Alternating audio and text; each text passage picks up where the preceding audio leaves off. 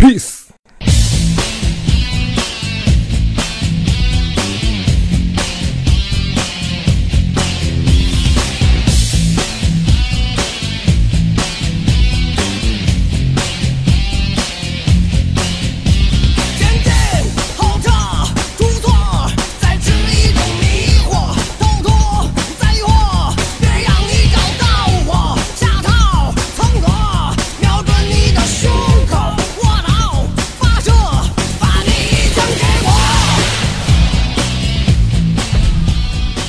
大家好，欢迎收听能力有限电台的新一期节目，我是老崔。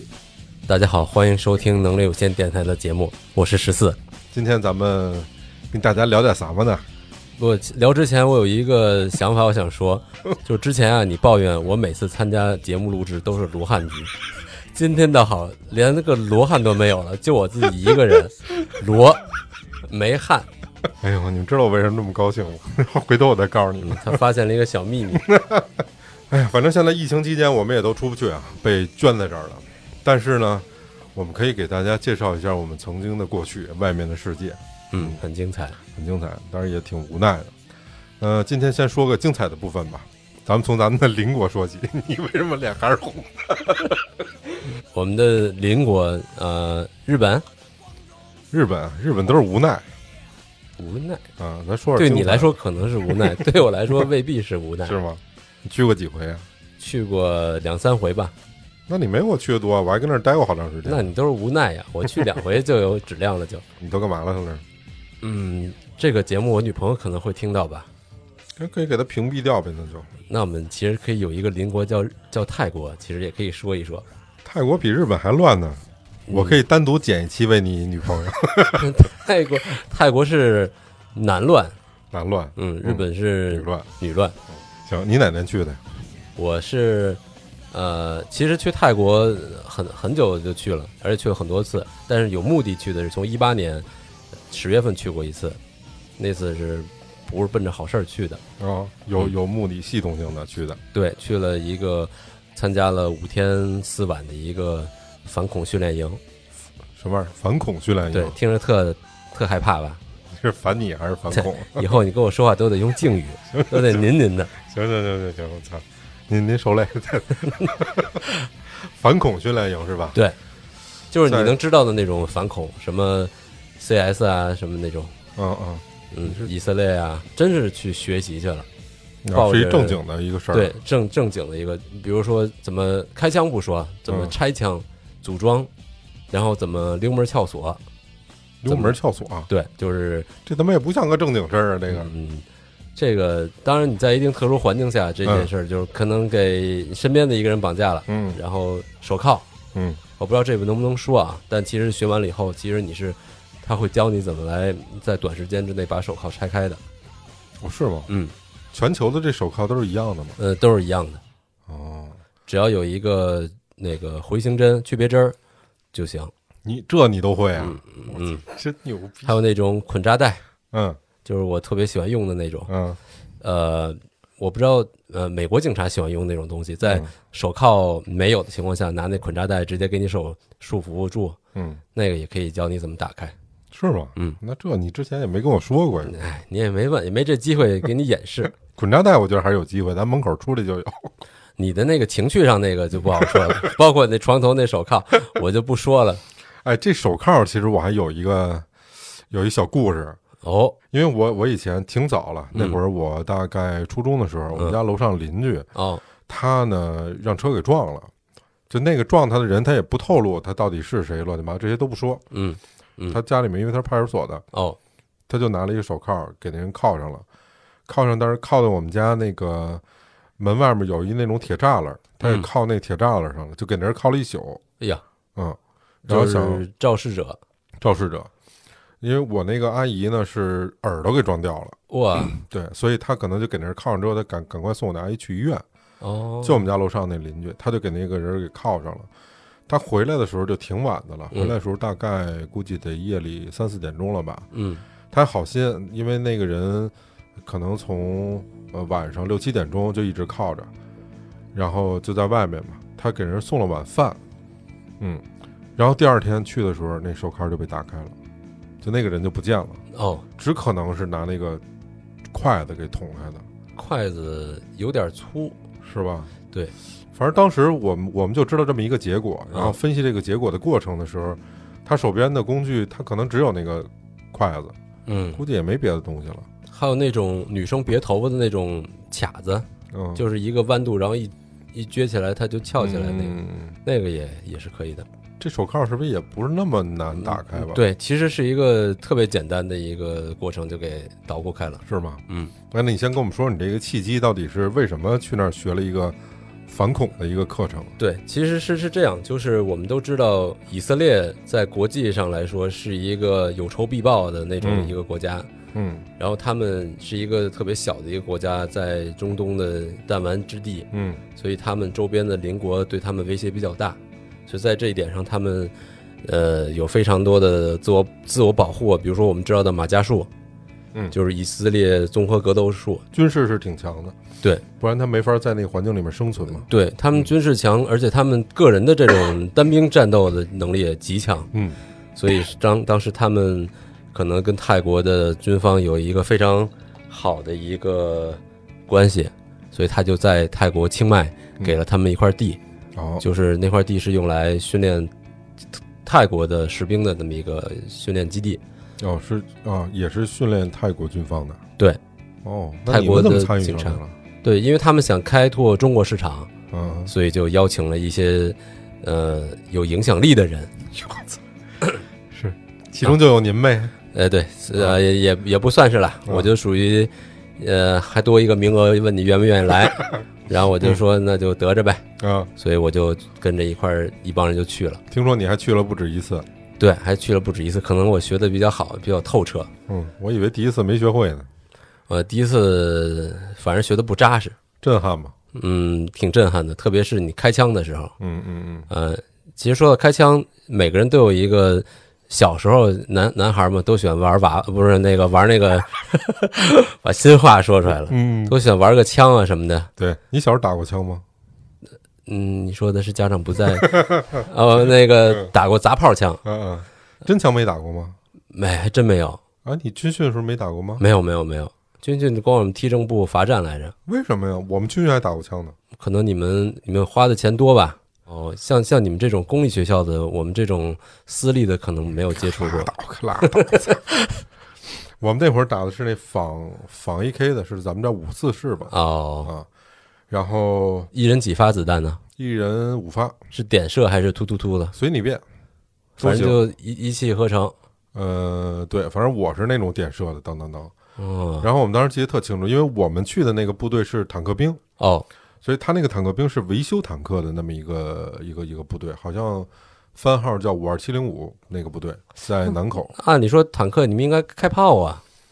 呃，没机会啊，但是呢，有机会坐那坦克上走了一圈。哦，那也挺震撼的。对，简而简而言之的说，就是我们在打枪的头一天，嗯，因为有其他的学校安排了，所以我们在训练的时候就听得特别响，梆哦梆梆梆一声，当时听得很瘆得慌，哦因，为离得很远，嗯，也看不见，你就听到那个好像从山那边传出来的那种咚咚咚的声音，对，因为再加上有山，肯定有回回音。但是大家都特期待。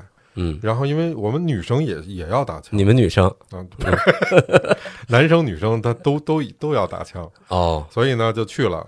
第二女生帮男女生跟男生一一 一块打枪，sorry 嘴瓢了。快他妈播不了了这节目，大家大家排成排，嗯一排一排一排，然后前面有一个教官，可能一排有四五个人吧，就是一个教官带四五个人，一个教官带四五个人。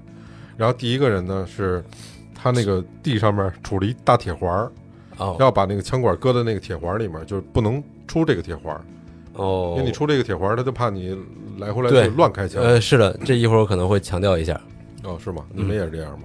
我们没有铁环我们但但是枪头管是嗯枪头是绝对不能向冲着向人的，嗯，反正就是他他让你搁在一个铁环里面，这个铁环是不能出来的，嗯然后你要趴在那个地上面。嗯对于我这样的人来说，他没响一枪，你就不不自觉的闭一下眼睛，哦因为太响了，嗯你就不自觉的闭一下眼睛。嗯然后大家都会问，就是说这后坐力强不强啊？啊因为那是从来没打过嘛，嗯就看着就觉得挺牛逼的。然后轮到我的时候，那教官就说：“你趴下，我趴下，然后他就按着你的腰。啊 那还算人性的，我们都是踩在背上。我 我说不需要按着，他说这是我们的规范。嗯我就跟那个教官说，我说朝哪儿打？他说你前面不是有一靶子吗？嗯因为那个打完之后，那个靶子不像咱们那射击场，它还能回来，就看你打着没打着，啊，没有这一项。是钢板吗？不是，是一个木头板儿哦，那更不知道你打得着啊。对打不着了，。所以呢，其实就是让你过过个瘾而已。嗨，然后呢，我还跟那教官吹牛逼呢，我说我能不能打那个支撑那个靶子那个小细的木条，啊，因为我要给他打中的话，那个靶子就掉了嘛。嗯，然后那个教官冷笑了一声：“你打。”那意思，我说你打。我说操，因为我觉得没离多远，嗯。我能看清楚那靶子啊，就是圆圈的那种，啊，我也不知道大概多少米，反正我能看得清楚。好吧，然后就摁在那块儿，啊，然后我还正瞄着呢，嗯。我旁边那哥们儿，嗯，他可能哎，对他可能是他那有一个保险，哦，打开保险之后不是就能摁那个扣扳机了吗？嗯。还有一个连发单发的一个选项，啊。其实应该是打单发，啊，但是估计那教官可能待着待着时间长了，就那意思，你赶紧打完完了，可能一抠的时候把两个都抠掉了，啊。一个抠了保险，一个抠了那个连发。啊。我们那哥们儿也不也不知道他要一一打就一梭子出去了，也没做这准备。嗯，然后我们这儿这一排里面人正聚精会神 瞄着，就听见了咚咚咚一下，然后就好像给他肩膀震的还挺厉害的，就就那个后坐力梆梆梆梆梆一下啊打了好几下。嗯然后我回头看他，他就特别木，嗯而且他不发生了什么。然后嗯他说：“嗯，教官说你下去吧。”然后就打完了。就跟猪八戒吃了人参果似对的。对对对，他就没有意识到他已经打了枪了，嗯就到不了两秒，我估计就嗯一两秒钟，咚咚咚打完了。嗯嗯然后教官说：“你你已经打完了。”他说：“哇！” 但是他还不能让他走，就是让他趴趴着嗯，他就等于趴着让干听我们打。嗯然后我介绍一下我打枪的那个，我说这个瞄是三点一线嘛，反正小时候都听着嘛。嗯，那瞄准镜，你的嗯眼睛还是中间的一个准心儿嘛，对这这仨对着你就能打上。对，然后我还问教官，我说有什么诀窍吗？他说你，他说有的枪啊是有这个倾斜度的，啊比如说偏左偏右偏上偏下。他说你先打一枪试试。嗯我说我这瞄的很准了。他说你开吧开吧，嗯。我就反正奔着那个靶子下面的那个木头棍儿瞄的已经相当准了，啊，啪一开枪，我前面五米那土砰起来了，给我那教教官吓一大跳，你知道吗？所有人都吓一大跳，你我就看我前面可能五六米那土啪一下就起来了，啊就明显是打着那土那儿。嗯。然后这时候呢，再跟奶奶描述一场景啊，就是我们有一个教官的头，大概是个连长，嗯连长是不负责摁着我们这些人的，啊。他在那个横面的最侧边，啊。呃，实际上他离那个靶场的墙很近，然后大家就对着打嘛，他在最侧边，然后每一个人旁边有一个士兵嗯扶着，旁边的旁边那哥们儿也是他妈有点二五眼儿，也不知道丫好像是那个靶场那个顶儿，啊。他一下那一枪打那靶场那顶上去了。打的那个顶上有一铁管儿啊。砰一下弹出来了，好像、给我们旁边那个连长给吓坏了，嗯。啊，因为他不知道往哪儿弹嘛，那个、啊。就明显看他吓坏了，然后开始愤怒，嗯。开始用山东话骂街，嗯。往他们那儿弹呢，就是怎么瞄的？是。然后那连长说都停，从后面说说你这也够牛逼的呀，就是那说在那环儿里面能他妈瞄上那儿去，厉害厉害。说你你再给我打一个我看看，你就奔那儿打，再也没打着过。嗯，哦。反正我就对我开的那第一枪特别有印象，啊。就过了几枪的瘾，一共打过五枪。啊，所以你记得最清是打土那一枪。嗯，嗯。是因为我觉得我瞄特别准，就啊。一枪肯定是靶子就折了，啊，十十二分的信心。其实那个教官的意思啊，他是先让你瞄着那个靶心，然后你要能上靶的话，你就能看见你的实际上那个位置和靶心的距离有多远，然后再根据那个距离，你再去向左或者向右或者向上向下，嗯再去纠正你的瞄准的方向。嗯因为我们常用的，比如说除了带瞄准镜的嗯呃狙击枪，嗯它需要调一下准星，嗯但实际上你用那种冲锋枪啊、手枪啊，它都是在上面，在枪上面的，所以嗯谈不到去调准星的这个。那为什么有的枪出来就是偏左，有的枪出来偏右呢？呃，其实吧，跟你射击时候的手法是有关系的。哦，就比如说你你扣动扳机，嗯哼，你是喜欢拿平时你拿食指扣啊，还是拿中指扣呢？哪个是食指？这是食指吗？对对对对，就拿这个手指头。拿这指还有人拿中指扣呢。呃，可能抠的地方不一样，嗯好嘞，但有的他是拿食指抠，嗯，但你就把最精彩的剪完了，必须得发给你媳妇儿听。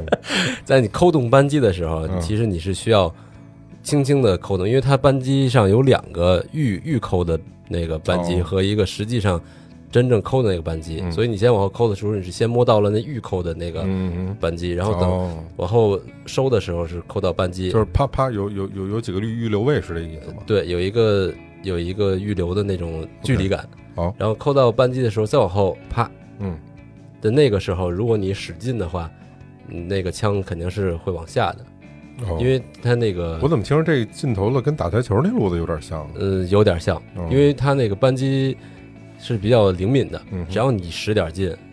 就这么说吧，我们看那种黑帮片里的黑人嗯横着拿枪，嗯就是那种这种射击，嗯其实就是装样子，嗯，肯定打不着人。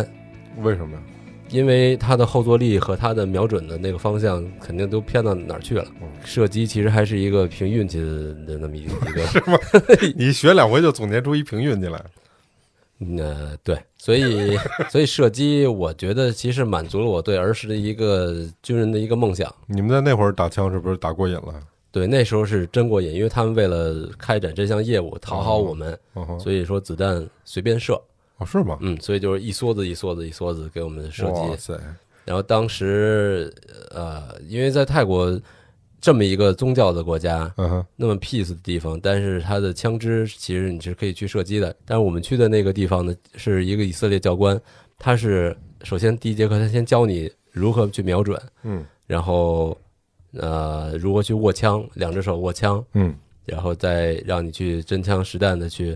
他们比较负责，一开始用让你用假枪去比划一下，哦还有假枪，对一些姿势，然后之后呢，再让你用真的枪去射击。嗯哼，但是我印象最深的是我开第一枪的时候，因为我们开枪的时候其实是有那种保护的，就是在工地耳朵是、一个耳罩是吧？对，对那种隔音的东西，嗯哼，然后再射击到第一枪，跟小时候玩那砸炮枪真是不太一样，嗯。就完全是你在你手中爆裂出来的那种感觉，而且我们的距离不像你一百多米远，十米的那种距离，嗯，那不很近吗？，对，很近，这还打不着啊？打着了呀。啊，是吧？嗯，我可以我可以给你看我射的射击的视频，嗯嗯特别准，嗯，就是十五米有难度吗？哎，你试过你就知道了。嗯我射的是钢板，然后当你子弹打到钢板的时候，它会碎掉，然后那碎的那些弹弹片它会崩回来，所以它会要求你必须要戴上护目镜护目镜，肯定会被崩的。我我被崩过，所以感觉还挺疼的，啊碎的子弹什么的。嗯，那你先系统给我们讲讲，就是你这次去的，除了你之外，嗯，都什么人去参加的这个反恐的这个培训啊？啊就是一帮相对有影响力的人吧，哦，能能说一个吗？在各行各业的那种。嗯嗯，出于职业保密，可能不太方便说。嗯，反正是你们能想象到的，他妈吹牛逼了 是你能想象到的某某某一些领域的还不错的人，嗯！但是其实也挺混的。嗯但这个其实并不重要，嗯，重要的是他们都没我设的好。行嘞。那你们去的一共培训了几天？一共是五天，也一共五天。对，其实它会分的比较细。第一天、第二天是设那格洛克十九、嗯就是美国警察用的是格洛克十七，嗯就看起来枪头方方正正的那种，嗯，手枪是吧？对对，手枪。嗯然后上午射击，然后下午他会教你马加术、以色列综合格斗术，哦，就是在最短的时间内一招毙命的那种哦，那种杀人技。嗯，我操，这你都会啊？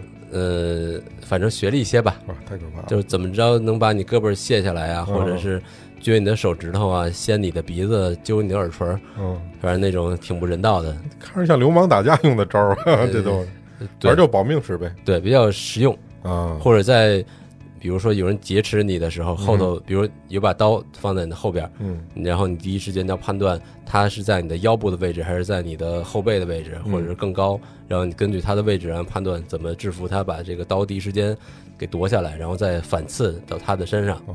包括有枪在指你的时候，也教你去怎么做。那你们学完这干嘛使？可说呢，就是当时学完这课就特别想上街打架去，对啊，但是就没这机会。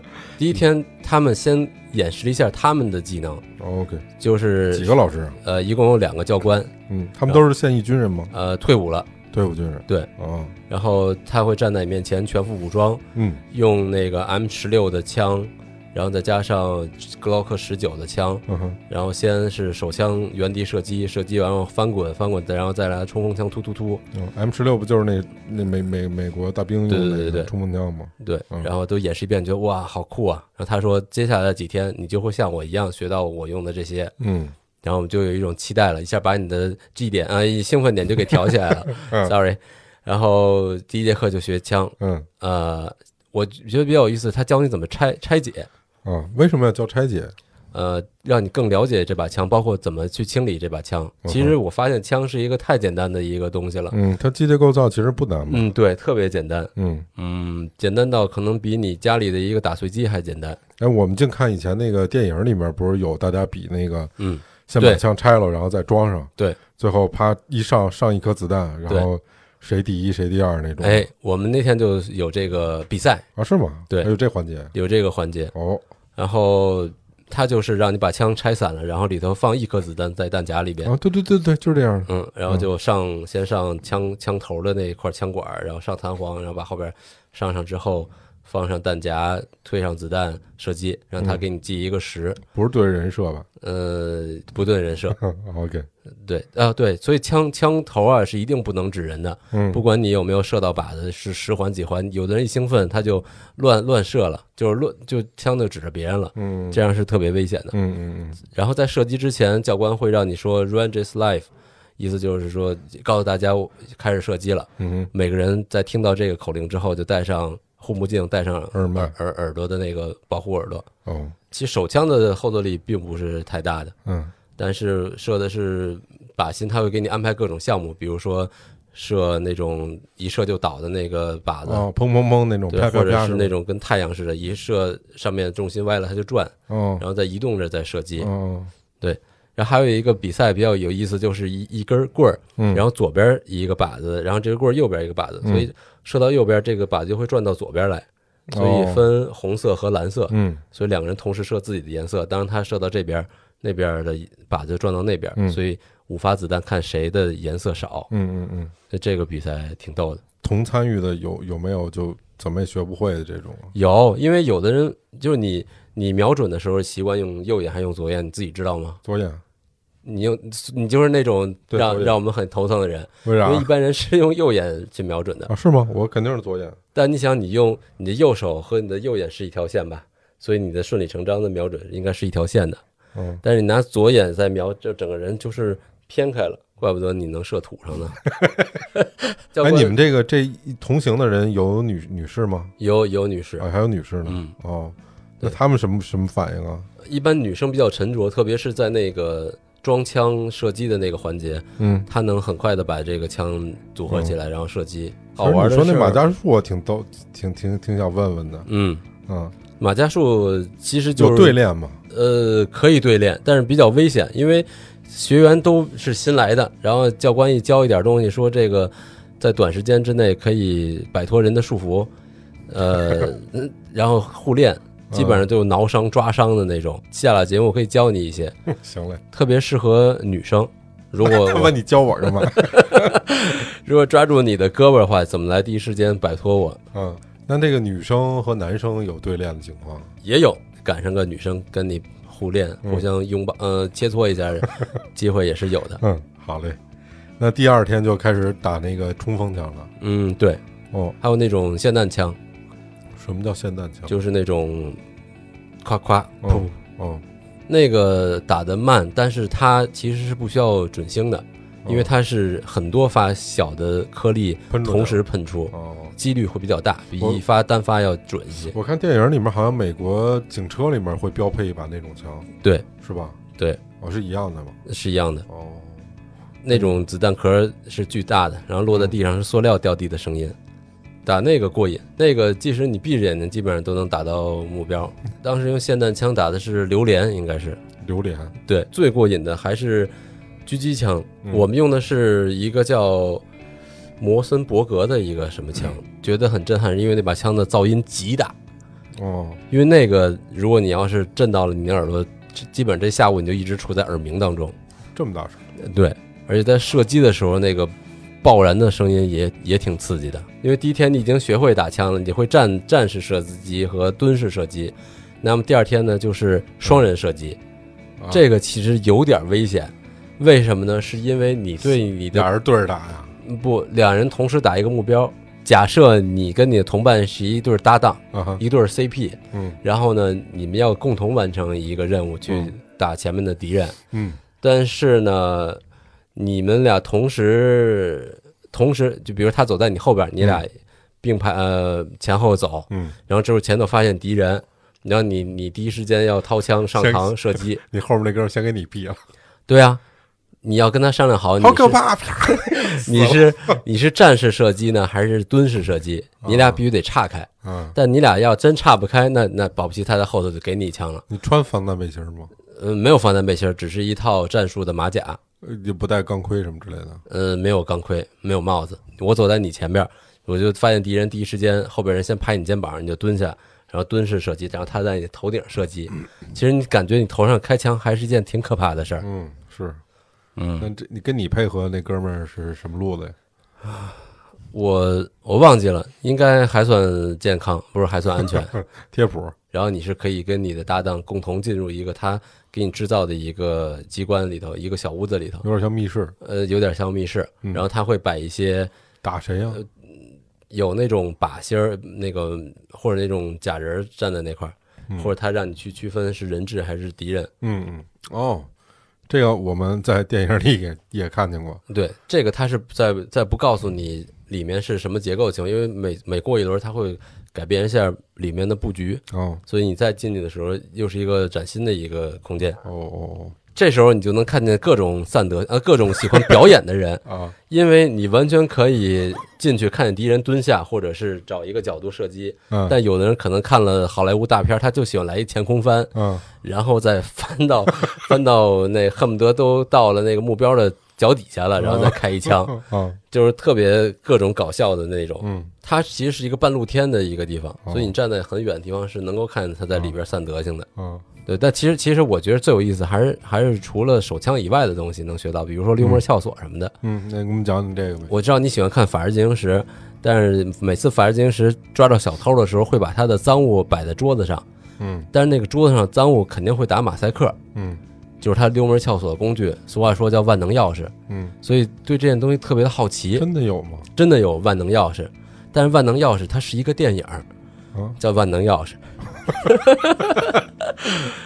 所以真的万能钥匙是好几把棍儿，嗯。金属的棍儿，嗯。那棍儿的头呢是不同的形状的，嗯。有的是尖儿的，有的是方的，嗯，是不一样的。它是不是就对那个里面锁眼儿的那个机关呀，就给它全部都扒拉上去，然后他的我因为我看过一个视频，嗯，他那个视频是把这个锁弄成半透明的那种形状，就告诉你那个钥匙开锁的原理。嗯，实际上它里面有几个铁柱，对。然后你那个钥匙孔进去之后，它会让这个铁柱一边齐，对。一边齐了之后，那个锁就可以开开了。对，那你说那个万能钥匙实际上是取代了呃钥匙的锁那个那个齿儿，锯齿儿的这对个作用。它就是为了让所有的那那个小柱全都到一个横线。那你开一把锁需要多长时间？呃，快的话不超过十秒就能开一把锁，这什么样的锁啊？特传统那种锁吗？就是那种带耳朵的那种锁。哦，就是上面一别棍儿那种。对对对对，十秒钟就够了。嗯。然后当时开完那把锁，我又我又想去开所有人的锁，然后以至于我跟同事演示完了我的技能之后，嗯有时候丢了东西，他们可能都 看一眼我，我说这不是我，这我这我开不了。明白。明白有你打不开的东西吗？其实也有打不开的东西，但是一般的锁应该问题不大。嗯，这个是特别好玩的事儿。对，像另外好玩，我觉得就是扔那个飞刀还挺好玩。嗯反正感觉小时候家里动了挨抽的那种事儿，在那儿全都能满足，让你用用上学会了。嗯就是他会很系统的教你怎么飞刀飞得很准。嗯，哎，对啊，那个有时候弄弄不对的时候，它不是那个刀尖儿冲的那个哎，对，目标，而是那刀背儿就弹回来了。嗯，那这个有什么技巧啊？呃，技巧就是首先你得呃，比如说一把刀，你要握住刀的刀尖儿，嗯，然后刀把儿的那头顶在你要你要扔的那个目标上，嗯，然后顶住顶在目标上。对，就是一臂的距离。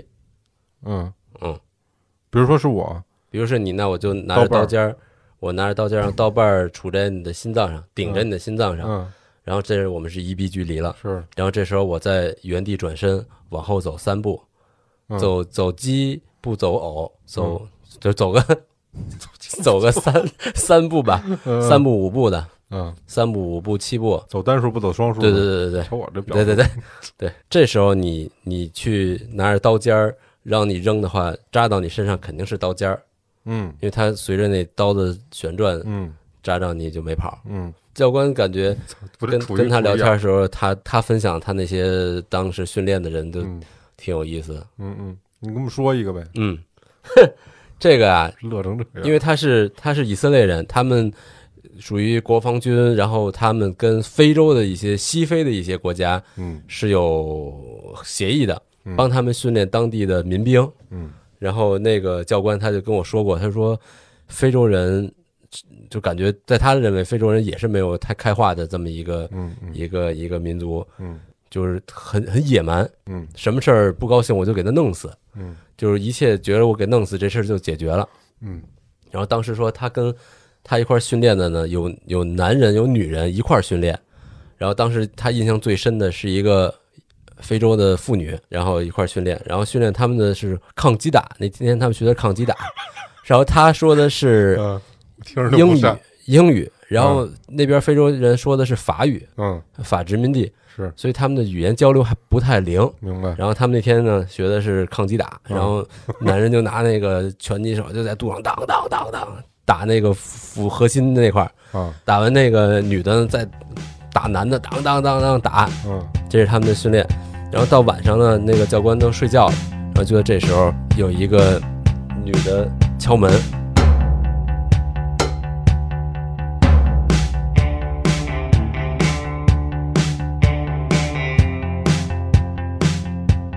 大家好，我是老崔，能力有限电台的听友群目前正在一个开放的状态，机会难得，这里有很多志同道合的朋友以及电台节目的众多嘉宾在这里等待着你哦，赶快来吧，加我的微信，老崔的全拼零四八八，老崔的全拼零四八八。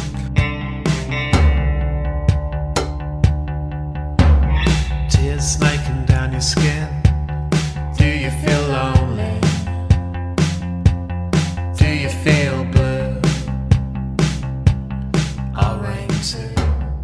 是他的同屋敲门，哦。就说那人叫那个 Robert，嗯。就说哎 Robert，然后是问怎么了，他说就说那个人，然后就说哇哇，就指的是那种感觉就是那种流血的意思，blood blood，嗯。然后什么呀？他说 blood blood，就是流血了，然后他一去看那那女的，就是下体就开始流血了，哟。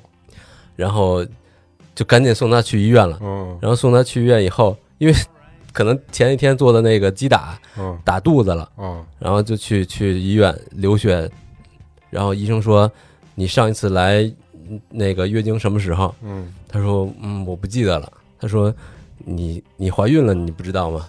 他说我我我我不知道。哦他说他说但是呢很遗憾你流产了，哦然后以后你可能也没有做母亲的这个能力了，哦就就废了。这个女人听起来特别的沮丧。嗯那天晚上他们就送他回去了。嗯然后第二天早上，那教官洗漱完毕，准备训练，然后那女生黑人就又出来了，跟教官特别开心说：“我们今天训练什么呀？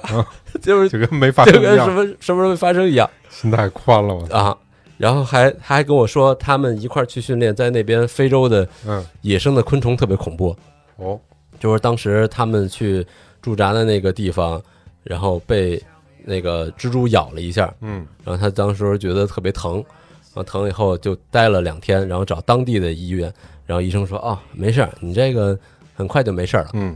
然后等到了第四天，他已经不行了，高烧，然后他就去了联合国的医院，专门给给国际的士兵看看看病的那么一地儿。嗯那人说你要再晚来半个小时，你就死了。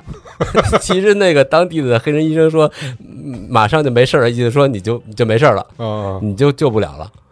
所以哦嗨所以他已经被咬的不行了。哦对啊那个没事儿，就是你他妈 该吃点什么吃点什么，对留点遗言什么之类的这没事儿了，对，嗯，那是被有毒吗？那个东西？呃，应该是挺有毒的一种蜘蛛。哦，而且他跟我说比较比较也不算比较邪乎，但是他说在那边洗澡的时候嘴都得闭得特别紧，如果有寄生虫进去，就有可能得个疟疾什么的，哦人就没了，救不过来。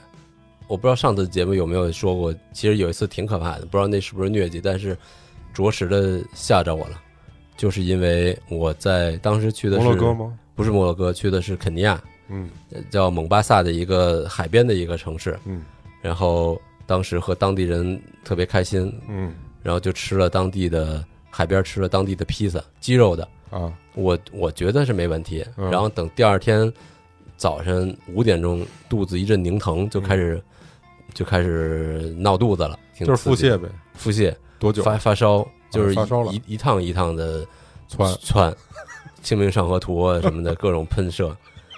然后我当时从五点钟一直喷到了早上八点钟，嗯当时我就躺在床上，嗯然后看着天花板，我当时我特别绝望，嗯我觉得我可能要完了。嗯但我后来又一想，我就这么躺在这儿，我就是死了，可能也没人能知道。嗯，然后我就穿上，强忍着肚肚子痛，然后死给你们看。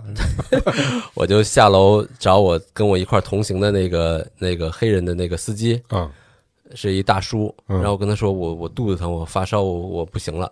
然后他那时候正吃自助餐呢，嗯，特别没心没肺的看了我一眼，你等会儿，说、呃、没事，一会儿带你去医院。不，我帮不了你。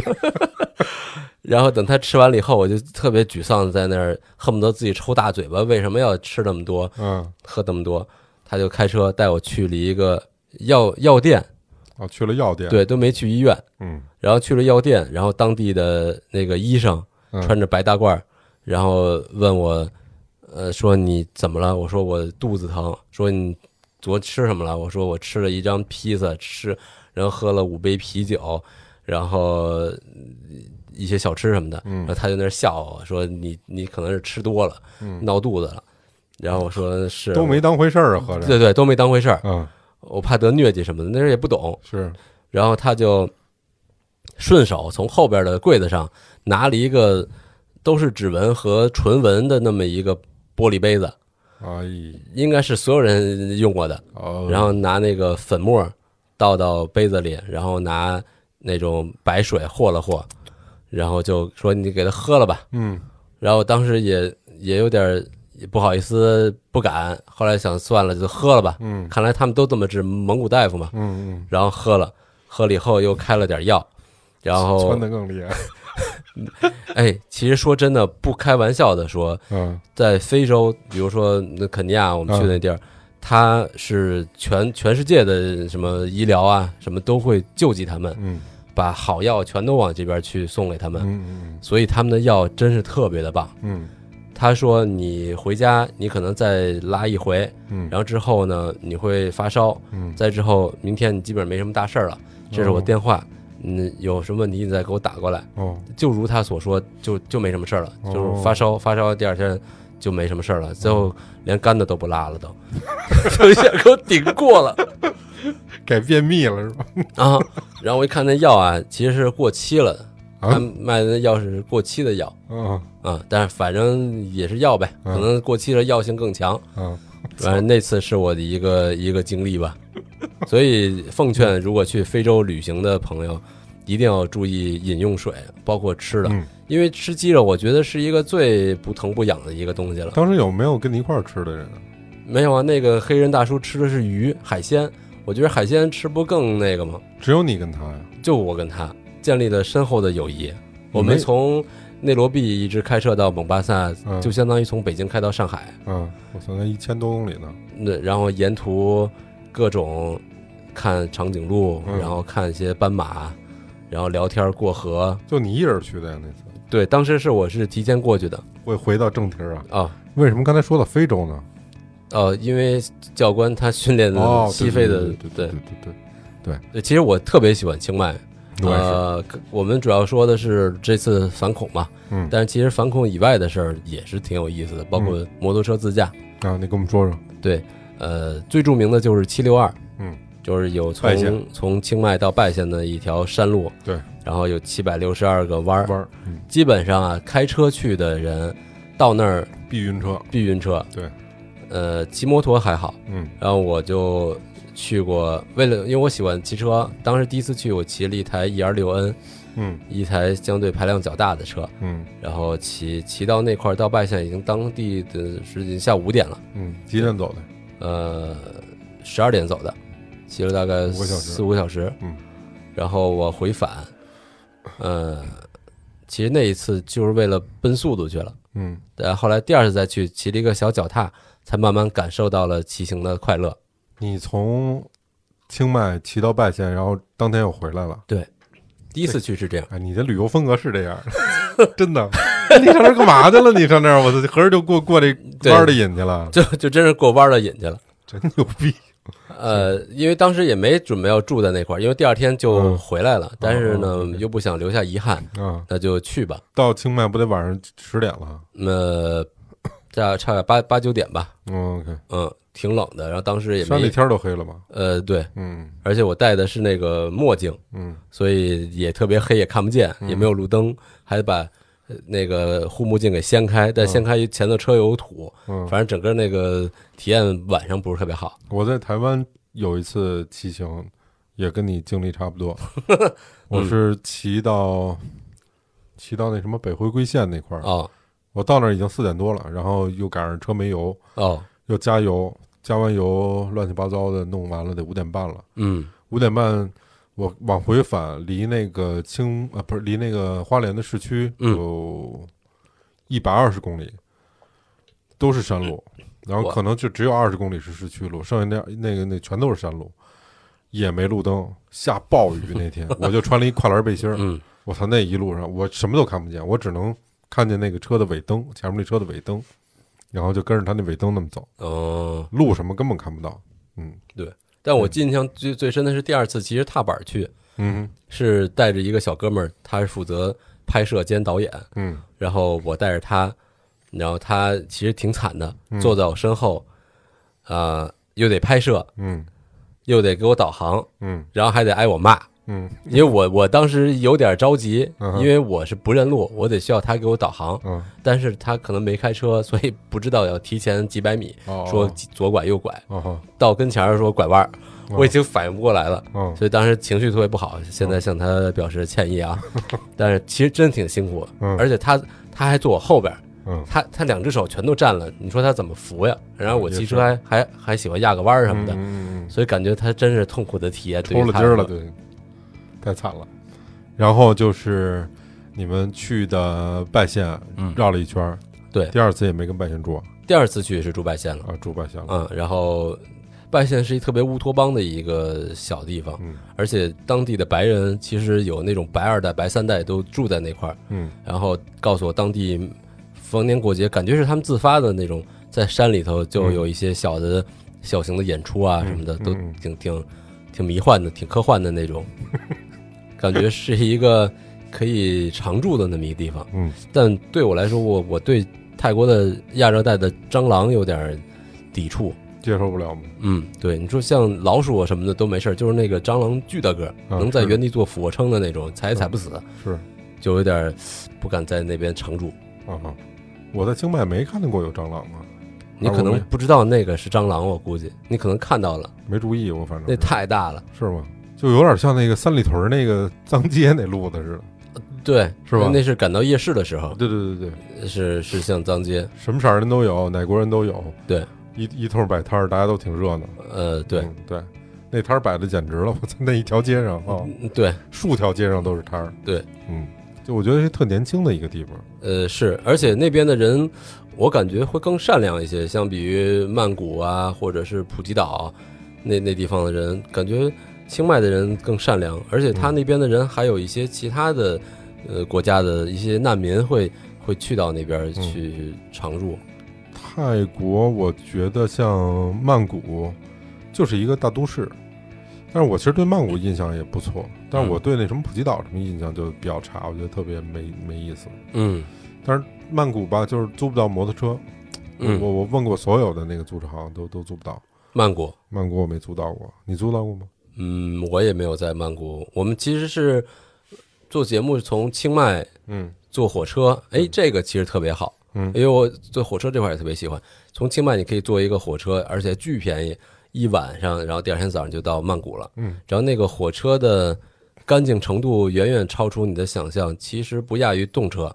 哦，是吗？对，而且它的卧铺的设计也特别科学，就不像在国内我们坐动车，卧铺就是卧铺，人想坐要么坐下铺，要么坐在那个过道那块儿。嗯嗯，但是他那边呢是，呃，晚上他有一个翻板，那床能够翻下来，然后白天你是不影响你在那个空间里去坐着的。所以，我是我上次是去从清迈去泰国，嗯，去去曼谷，我是想租一皮卡去的。哦，嗯，他会横穿泰泰国一直到嗯那头儿。然后当然还有一个选择就是坐飞机，哦，那坐飞机极便宜，我记得那会儿好像人民币不到二百块钱嗯，飞机，火车也差不太多价钱，但是火车嗯就是需要坐一宿对，啊，是卧铺需要坐一宿。是一个非常不错的体验。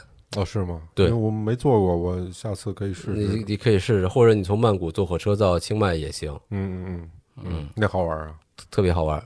好玩点在哪儿啊？我就没没太听明白。好玩点，你可以在火车上睡觉。嗨，然后呢？呃，就哎，你那么爱好开车，你怎么没选择租一车去横穿一下？首先它是右舵行驶，对，然后再加上路况其实也不是特别了解，哦再加上租车这事儿我不是特别在行，或摩托还行，汽车没有在当地租过，所以我可能不太愿意去再开车去。呃，清迈的另外一面啊。嗯然后呢最后一盘再回过来再说说你那反恐的那个，嗯学会了开枪、嗯，溜门撬锁啊，对一些这个实战的技巧对，啊，还还还学啥了？最后有什么结业的考试之类的吗？呃，结业的考试它有一个。嗯，怎么说？就是在简单的情况下，比如说在你手受伤的情况下，让嗯你做一些单手换弹夹、单手上膛的那些嗯一些训练。嗯但如果没有特别特别仪式感的那种结业，但是最后会有一个颁颁颁发一个证书啊的那种。嗯，对，其实还是看个人，没有一个考试。这个大概费用是多少钱？这个费用大概是不算上机票四万多块钱。哦，那比我想的还便宜点儿。嗯，呃，管住什么的吗？吃什么的？呃，管他当地的营地的一个餐，嗯嗯但是住的话，其实大家都不想住在靶场。嗯，因为都挺累的，所以都想往清迈市中心去嗯。住，所以晚他们会有人车来接你，这个特别酷，因为他们跟当地的警察是是有很好的合作关系的，嗯。所以你可以警车在前头给你开道，嗯。就真的是警车嗯在前头乌鲁哇乌鲁哇给你开。开道，然后后边人打着翻儿什么，不是那个后边人 坐着坐着坐着车，然后你在前头跟着他。嗯开开车得开四十多分钟到山里头去训练，嗯，哦，所以晚上大家都不太想住在那么远。那这个是一个常设的一个一个班儿吗？还是说？呃对，常设的一个班现，在还有呢？还有对。都不要脸，你你白嫖两回，对掏钱了吗？没掏钱，机票钱都没掏，对，无耻！啊真的吗？什么样的人可以去参加呀？嗯，对，这个其实特别有意思，就是我也问了教官了，因为本身我被碎碎了的弹头崩过，我觉得有一定的危险，嗯哼，但是教官跟我说，在这儿训练的六七岁的小孩儿，六七岁，六七岁的小孩儿、小女孩儿哦，都敢开枪，而且他们射击射的特别准，因为他们心无杂念。嗯在瞄准的时候，扣动扳机，他会一步一步按照教官跟你说的嗯怎么射击，他们的成绩特别的好。嗯，所以说，那你觉得这个体验对你来说意味着什么呢？嗯，我觉得其实是改变了我的一些胆怯，或者对一些未知事事物的恐惧。嗯比如说手枪这种事儿，听着挺瘆人的，特别是家长嗯，觉着这事儿你可不能碰。嗯啊，，对，对，所以既然有家长让小朋友去尝试，我觉得家长就比较勇敢，可能去锻炼人的胆量，去尝试一些更多的东西。连枪我都开了，嗯我还有什么不敢的呢？欢迎大家去有机会体验一下吧。我觉得也没有什么是不可能的，只要我们走出去，就可以多尝试一些新鲜的事物。嗯对，欢迎大家转发留言，谢谢你们。对，其实作为每次上节目的 礼品，我就是还有准备，我可以把我自己私私藏的那套益智类的小锁可以提供出来。啊，这么牛逼呢？嗯，你可以发来你们的简历和照片，哦 如果觉得还不错的，可以得到一套益智类的开锁小工具。哎，那这么着吧，十四嗯，咱们别发简历跟照片了，嗯，咱们提一个问题吧，好吧咱们给大家留个问题，嗯然后你觉得回答的最精彩的那位，我们把这益智类的小工具送给他，嗯，好吗？可以，嗯，那提个问题，嗯，就是靠不靠谱旅行在哪一期我去裸奔了？行，嗯。靠不靠谱旅行在哪一期十四去裸奔了？嗯，对，那我们就找这个评论区里面嗯。第一个回答出来的人，嗯对，好吧？好的，我们就送给他。嗯，视频从哪儿看呀？视频的话可以在 B 站，我觉得 B 站应该可以。B 站大家搜那个蚊帐，对。会看到机车。嗯，除了机车之外，它好你好像还有一个别的频道，对，叫 KBKP，啊，就是靠不靠谱旅行的首字母。对，你能看到十四去过这个全世界的好多地方，嗯，他拍的这个小的视频，嗯，我觉得还特别有意思。然后这里面也介绍给大家，让大家去看一看，顺便你也能瞅瞅十四什么样啊，对，怎么在散德性的？特别好玩。好的呀，好，期待大家留言啊，机会难得。嗯啊，你还能看见十四同体。同体，行了，那就本期节目就这样喽。嗯，拜拜。拜拜。